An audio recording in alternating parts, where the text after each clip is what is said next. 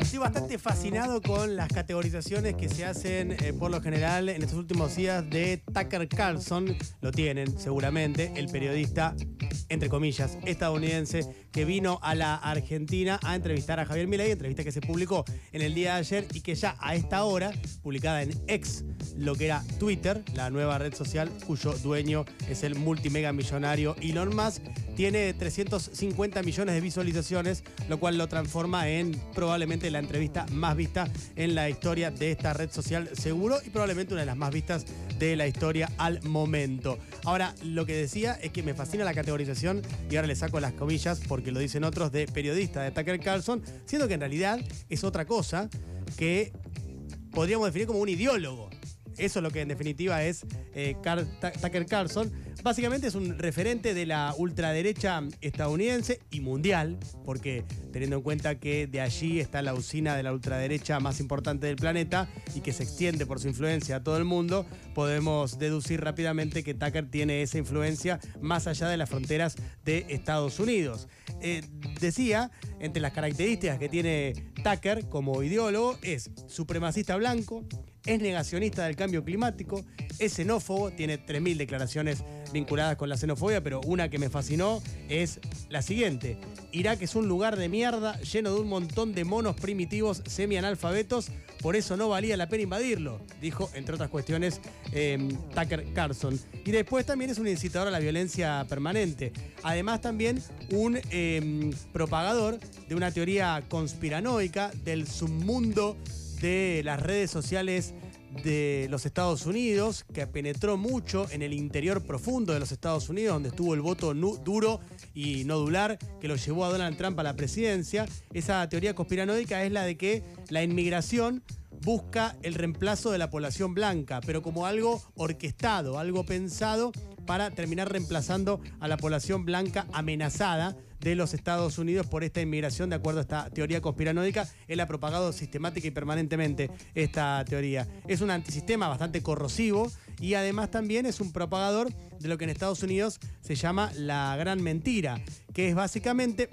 difundir la idea que el propio Donald Trump difundió y que por eso tiene una causa judicial por la cual va a ir a juicio oral y está bastante complicado, que es la de haber negado el resultado electoral, haber dicho que había fraude sin ningún elemento probatorio y desconocer el resultado electoral que lo llevó a la derrota y al triunfo de Joe Biden, con quien seguramente terminará enfrentándose en las próximas elecciones en una reedición de ese duelo. Bueno, eh, uno de los principales eh, ideólogos de esa propagación, de esa mentira, es justamente Tucker Carlson, que hasta hace poco era el principal presentador de la cadena de ultraderecha artífice central de la llegada de Donald Trump a la presidencia, me refiero a Fox News, la poderosa, poderosísima cadena de cable de los Estados Unidos que responde a esa ideología y lo tenía él como el principal protagonista. De hecho, era el más visto del cable de los Estados Unidos, ya no solamente de Fox News, sino del cable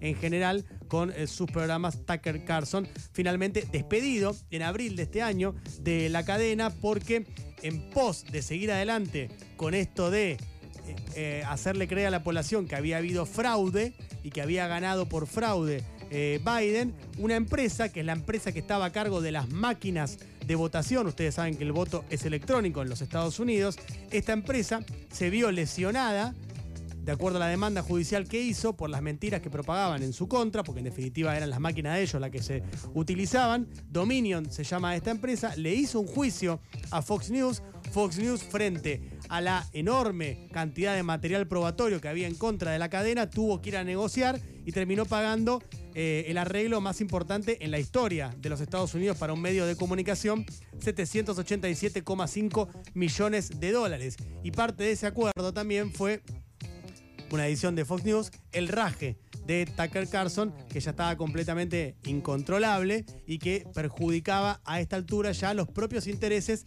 de una cadena de ultraderecha como es Fox News. Digo, para poner un poco en dimensión de lo que se trata Tucker. O sea, Fox News, que es un medio completamente desquiciado, tuvo que terminar despidiendo a Tucker Carlson por desquiciado. Digo, para ponerlo un poco en eh, contexto de quién estamos eh, hablando cuando hablamos de lo que la ultraderecha argentina presenta como una celebridad periodística, que en realidad se trata de una celebridad eh, como ideólogo de una cosmovisión muy particular del mundo. Em, él está haciendo un ciclo de entrevistas, ese ciclo de entrevistas sale por ex, repito, por lo que era Twitter, y allí está básicamente entrevistando a populistas de ultraderecha. Eh, entrevistó a Donald Trump, entrevistó a Víctor Orbán, entrevistó a Bukele y ahora también a Milei. Y lo importante me parece para entender por qué tiene ya 350 millones de visualizaciones esta entrevista, primero que el dato nos da a conocer, sin profundizarlo mucho, que está siendo vista en todo el mundo por la cantidad de visualizaciones que tiene. Y la pregunta es, ¿por qué está siendo vista en todo el mundo? Porque a nadie le puede importar mucho más allá de la Argentina y a algunos especialistas mundiales en economía los problemas macroeconómicos que tenemos en nuestro país. La están viendo en todo el mundo porque Tucker Carlson lo que está librando es una batalla cultural a nivel mundial. Y Javier Milei también está librando una batalla cultural y ingresa dentro de lo que es esta órbita en la cual está Donald Trump en los Estados Unidos, Víctor Orbán, Bukele y demás, con quienes comparten múltiples miradas en cuanto al cambio cultural que se tiene que producir y esa cosmovisión del mundo. Por eso es que hay tanta gente interesada en el mundo en ver también la entrevista con Javier Milei, que aparece como un personaje además a los ojos del exterior como muy colorido también para todo este sector. Hay algo que está bueno también para pensar en pos de entender esta batalla cultural que libra eh, el ideólogo Carlson, que es que un estudio del New York Times analizó 1.150 programas en los que Carlson era el conductor cuando estaba en Fox News. Y lo que llegaron a la conclusión es que todos sus editoriales estaban encuadrados en la dicotomía ustedes y ellos, siendo ustedes los blancos amenazados por los cambios de la globalización en los Estados Unidos y siendo ellos lo que se denomina la clase dominante de la política, del empresariado de Silicon Valley y también de eh, lo que es eh, los medios de comunicación masiva. Entonces la narrativa siempre era ustedes ellos, ustedes ellos, ustedes ellos. Una narrativa de guerra, digamos, ¿no? Básicamente. Por eso también lo de la batalla eh, cultural. La advertencia más frecuente que cuenta de New York Times hacía Carlson y está reflejada en este estudio es ellos quieren controlarlos a ustedes y a su forma de vida. Era como una suerte de advertencia que Carson siempre brindaba.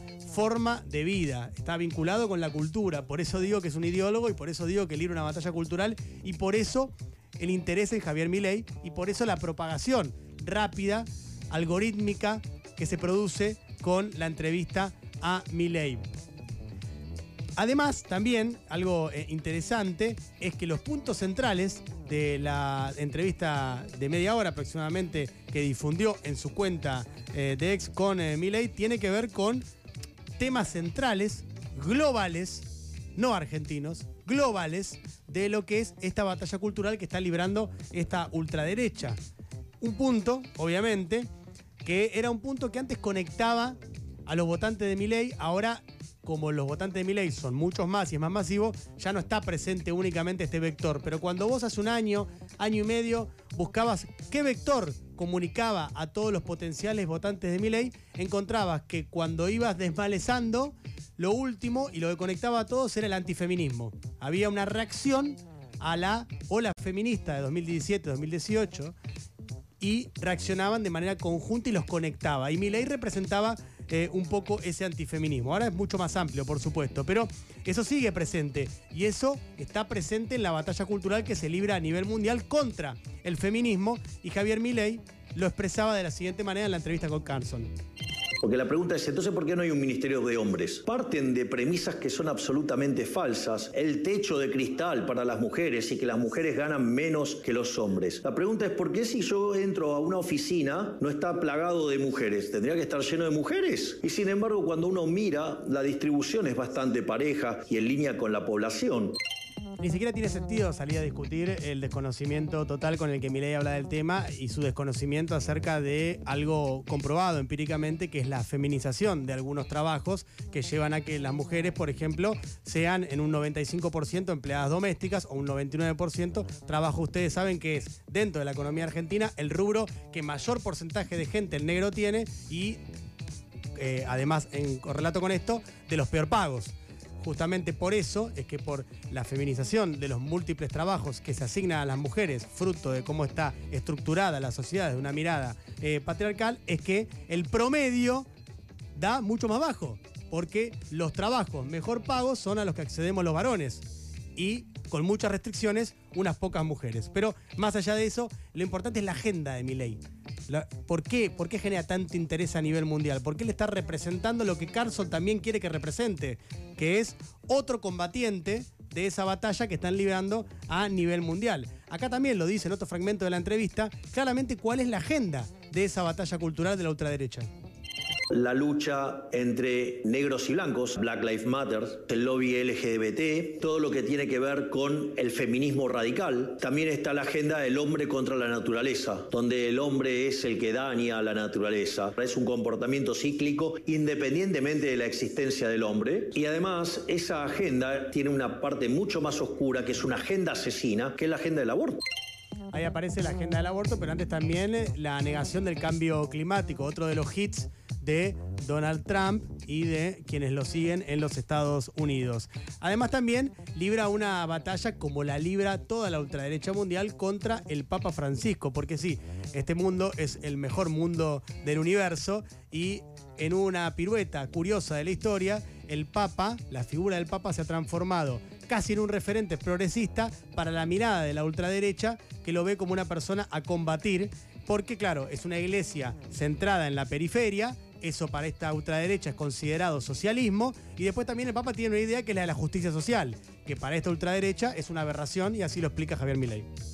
El Papa juega políticamente, tiene fuerte injerencia política, ha demostrado además una gran afinidad con dictadores como Castro o como Maduro, es decir, es bastante condescendiente con ellos y es también condescendiente con la dictadura venezolana. Él es condescendiente con todos los de izquierdas, aun cuando sean verdaderos criminales.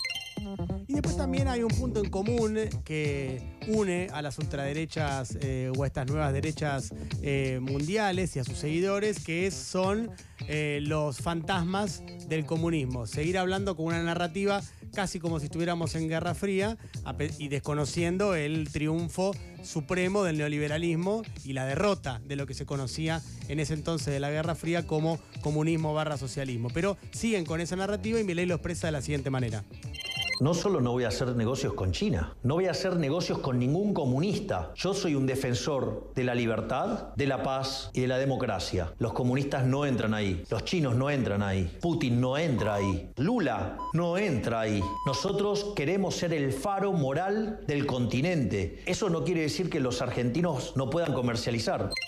Faro moral del continente. Si eso no es batalla cultural, ¿qué es?